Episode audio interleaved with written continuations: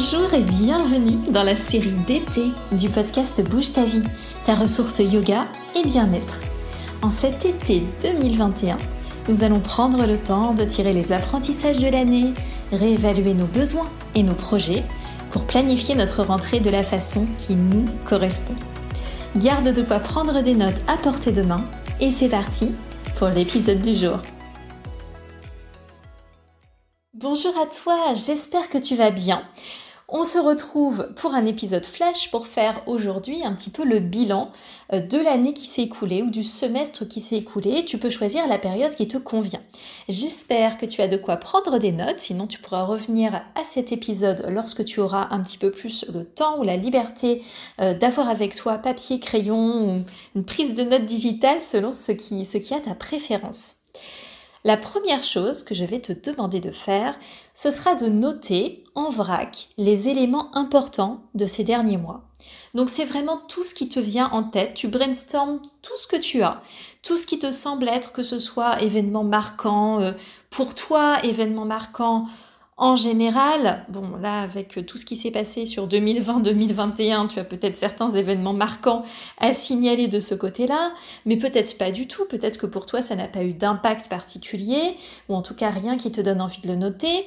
Tu peux noter tes accomplissements, tes inquiétudes, tes sujets d'inquiétude particuliers, tes doutes, les difficultés, tes rencontres marquantes, tes projets ou tes débuts de projet ou même tes idées, bref, tout ce qui te vient. Donc tu notes tout ça. Si jamais tu t'étais fixé comme période un an, mais qu'en fait tout ce qui te vient, c'est les éléments importants des trois derniers mois, eh bien tu vas adapter comme ça ta période, suis ce qui te vient naturellement. Tu pensais peut-être que tu avais besoin de réfléchir à la dernière année, mais peut-être que pour le moment ce n'est pas ça dont tu as besoin.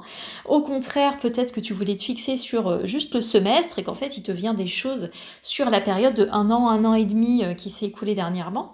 Tu suis ce qui te vient et tu notes absolument tout. C'est ton premier point.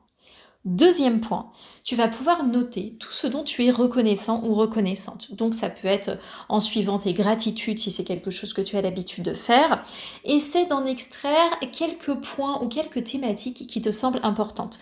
Peut-être que tu es quelqu'un qui a tendance à éprouver de la gratitude envers des personnes.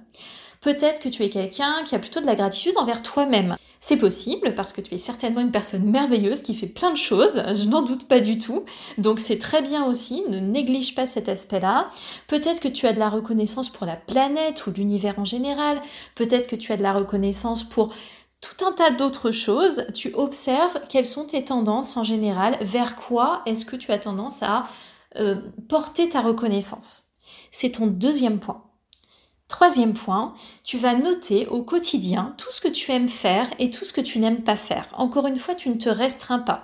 Donc que ce soit dans ta vie personnelle mais aussi dans ta vie professionnelle, note tout ce que tu apprécies et tout ce qui te, tout ce qui te pèse, tout ce qui vraiment est plutôt euh, une corvée. Voilà, tout ça tu le notes, c'est ton troisième point. Et enfin, tu vas noter toutes les convictions, les causes qui te tiennent à cœur, ce qui est important pour toi. Il y a peut-être rien de particulier, ce n'est pas gênant. Tu peux en profiter pour refaire un petit point sur ton système de valeurs personnelles. Quelles sont les trois valeurs, trois à cinq valeurs importantes pour toi? Tu peux démarrer de là. Mais si tu as en plus de ça des causes et des convictions importantes, alors note-les. Je te laisse le temps de travailler sur tout ça, de noter tout ce qui te vient, de laisser ces idées circuler vraiment en toile de fond. Et on se retrouvera la semaine prochaine pour voir ce qu'on fera à partir de ce bilan. Merci d'avoir écouté cet épisode, je te souhaite une belle réflexion.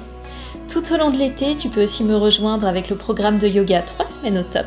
Le lien est dans les notes de cet épisode. Bouger le corps et bouger le mental, tu sais que ça va ensemble. Je te souhaite une très belle journée et je te dis à la prochaine.